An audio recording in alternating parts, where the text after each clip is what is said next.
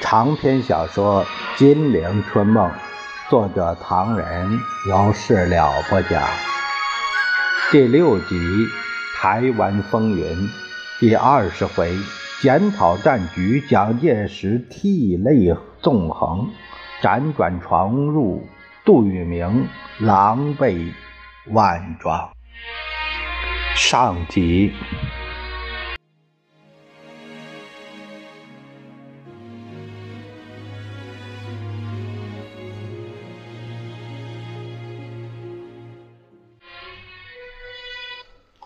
话说蒋介石企图挽救东北危局，在一九四七年五月三十日上午十时一刻，率领刘飞、余纪时、曹胜芬等人，在十二架战斗机保护之下，自南京起飞，于下午五时到达沈阳。一路上关外风光无心欣赏，下机后直趋康宁街行辕，听取各方报告。门里将官云集，门外汽车成群，戒备森严，一片阴沉。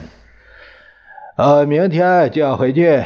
蒋介石吃过晚饭，召开会议，劈头就说：“通知各报，不准登载我到达沈阳的消息。”杜聿明、孙立人、廖耀湘等人两旁坐定，不作一声。但见蒋介石扭过头来，低沉地说。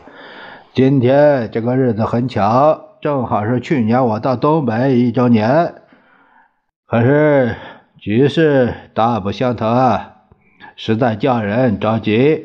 现在共匪广泛进攻东北各地，已经切断东北与关内交通，阻碍我军援军的到达，的确是局势严重起来了。据最近的情报，共匪已经改变战略，破坏长春、沈阳之间的铁路据点多处，情况很严重吧？他转过脸来问孙立人：“哎，刚从长春来，路上可以看到什么呀？”报告委座，我是乘飞机来的，铁路情形不大清楚。杜聿明连忙插嘴：“报告委员长，铁路交通的确大不如前。”不过还没有严重到不能控制的地步。我本来要去沿路看看，因为风湿病发作不能走动，所以短期内还不能出动。蒋介石心中暗吃一惊：局势危急，主帅却害了不大不小的病来，这如何是好呢？如果马上换人，阵前一将，实在不妙，不如算了。因此他说。现在情况如何？四平不要紧吧？报告委员长，杜聿明说：“四平不要紧，我们有梅河口的模范工事可以坚守。啊，重编幺八四师守卫梅河口，我给了他们八个大字：固守成功，突围灭亡，并且告诉他们，梅河口的工事是蒋主席亲自受命修筑的。”只要守得住，共匪一定无力无法立足啊！现在修筑的怎么样了？报告委员长，现在修筑的很好，简直像马蜂窝一样，层层叠叠、数不清的大小碉堡，还有地堡、子母堡，上面都都用那铁轨枕木、铁板，几尺厚的砖土，上面还涂抹着洋灰，再加上蜘蛛网似的这个路寨。哎，铁丝网、地道、交通好，挤得水泄不通。梅河口几乎整个是工事筑起来的呀。杜聿明面有得意之色。呃，早说过，梅河口、吉沈、四梅、梅吉三铁路的重要交叉点，可以分割共匪南北满的联系。我们守住，好处很多。我们一定得守得住。正说着，杜聿明副官进门，来到杜的背后，在他耳边小声的说了几句。只见杜聿明脸色大变：“杜长官，什么事？”杜聿明一下子就一头汗，他面色死灰。报告委员长，梅河口情况不明，蒋介石好像是被人当头给了一棒，双耳嗡嗡作响，眼前是金星乱晃。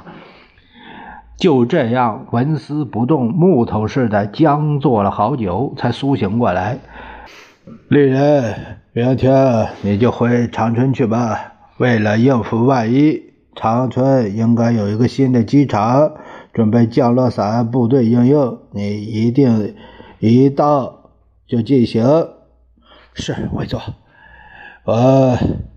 蒋介石阴沉的目光在向众将官扫了一眼，他振作精神说：“呃很不高兴，前方怎么样打法？刚才还说梅河口如何如何好法，现在就情形不明，这万万不行啊！你们要替我好好的打。”我应该从头说起啊，你们要注意，这个局面如不急图补救，前途不堪设想。我很痛心告诉你们，我们高级军官被对方俘去的数字实在惊人。从去年七月到现在，团长、旅长、师长、军长、高级军官不断被俘，实在是敌人的长处，我们的短处。如不急图补救，以后匪军更专心设法来俘获我们高级军官，那对我们将来的军事局势实在不堪设想。我曾经苦心教思，检讨了战略战术的症结。进攻匪区的军队为什么整团整旅整师整军被共匪消灭呢？普遍影响了我们的士气。为什么会这样？举例言之，最近肃北、鲁南两次战役期间，我军六十九师、二十六师、五十一师先后遭到重大损失，许多部队精神上受到匪军的威胁，弄得惊疑过分，草木皆兵，甚至中了匪军的宣传。明明是匪军空出了城市，国军还不敢冒进，贻误战机。最近连张灵甫都会如此，我想来想去。这是高级官长没有好好研究战略战术，中级官员没有好好带兵，下级士兵没有好好作战的缘故，大家都有责任。我要告诉你们，我决定继续采取战略攻势、战术守势的万全之法，出动空军，请求陆军协同，不仅是作战的战略配合。而且要在战术上相互协助，也就是说，凡是我们决定进攻的地方，都要派空军搜索轰炸。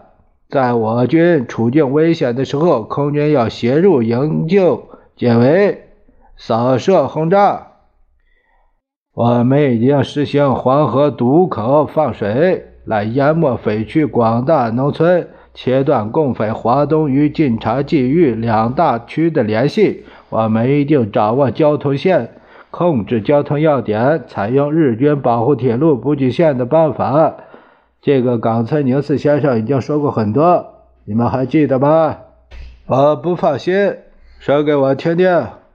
杜聿明立刻发言：“报告委员长。”保护铁路交通补给线的办法，第一步是在铁路两侧三十里左右挖掘连续不断的长壕深沟，用路寨等防御障碍物堆积其中。第二步是在铁道两侧十五里左右另挖一道壕沟，这两道壕沟的内沿都要防御工事，哎，比抗战时期的日军所做的还要严密。并在全国各主要的干线、铁路以及主要即公路线同时进行实行囚笼政策，以保护我军后方补给线的安全和有所依托。报告完毕。很好，很好。我还发布过好几次关于向匪区分割封锁、蚕食进攻的办法。哪一位来说说？报告委员长，廖耀湘，他来回答。向匪区分割封锁、蚕食进攻分两步：第一，先占领交通要点；第二，占领次要交通要点，然后逐步紧缩推进。报告完毕。很好。关于我在部队战斗序列组上是怎样分的，有什么心得，谁来发挥发挥？孙立人知道该轮到自己了。报告委员长，这个按照部队的性质任务分三种：第一种，攻势部队，专门担任进攻任务；第二种是守备部队，专门担任守备据点；第三种是清剿部队，担任在各占领区专门对敌军和民兵进行清剿任务。至于心得，呃。照目前几次战役看来，攻势部队和守势部队一旦失利，必须调用守备部队或清剿部队来补充被打开的缺口。报完毕。很好，蒋介石照例频频的点头。我以为你们把我的战略战术忘了，因此近来的仗打得如此糟。现在你们都记得，复述的很详细，这个很好，很好。他像孩童似的朝各位傻笑着说：“呃，不过，蒋介石把脸一沉，我们的队部队因为任务不同，部队装备也采用重点主义，一切运输工具，尤其是汽车、通讯工具、医药器材、炮兵以及探照灯、活动铁丝网等等，都要尽先配备攻势部队。”加强战斗力，便于出击。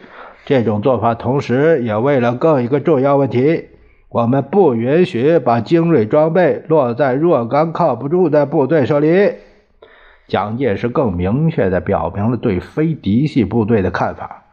还有，呃，每一个攻势部队的编成要分别其任务与性质，以精装的师为基干部队，与其他一个普通次要的师组成一个军。这个次要的师就可以保护后方和留守新占领的地区，使我们主要力量不致分散。其他守备部队、清剿部队的编组分别其性质与任务混合组成，实行重点配备。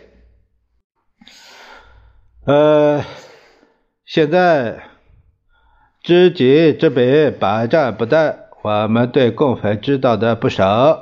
可是太不够，我要你们好好研究研究。杜聿明是一头的汗。报告委员长，卑职想起驾十分钟，同前方联络一下。你让参谋长去吧，我正要说一说研究共匪的心得，很重要的。杜聿明于是遵命办理，请蒋介石唾沫横飞。我根据全局局势、匪区地形、匪军内情，研究了一些对策。我把关内匪区分为鲁南、鲁中、河北、冀察、晋边、晋西、延安的七个区，把匪军分为贺龙、聂荣臻、陈赓、刘伯承、陈毅五路。据我观察，这五股都很顽强，训练很精，特别是陈毅这一路，诡计最多，肃清最为困难。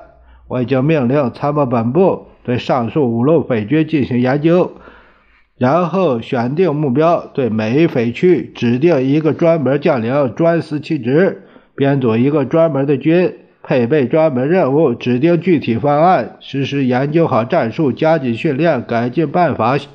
加强宣传，加强特工，专对匪区、匪军作战。我不相信扭转不过来这种局势。还有，光靠这个还不行。我又专门配置了六种特工站，拿来配合军事剿匪。我要派遣化妆侦察，混入匪区，甚至匪军和机关附近的驻地。刺探军情，专门训练军官，把个别匪区被俘人员放回，派人诈降混入匪军，伺机而动。我要他们偷窃匪军密码、重要文件，利用报纸、电台进行宣传战，组织还乡团，配合军队行动，在占领地区编制保甲。蒋介石感到有点疲乏了，他打了个哈欠。呃，大体上我们是这样做了。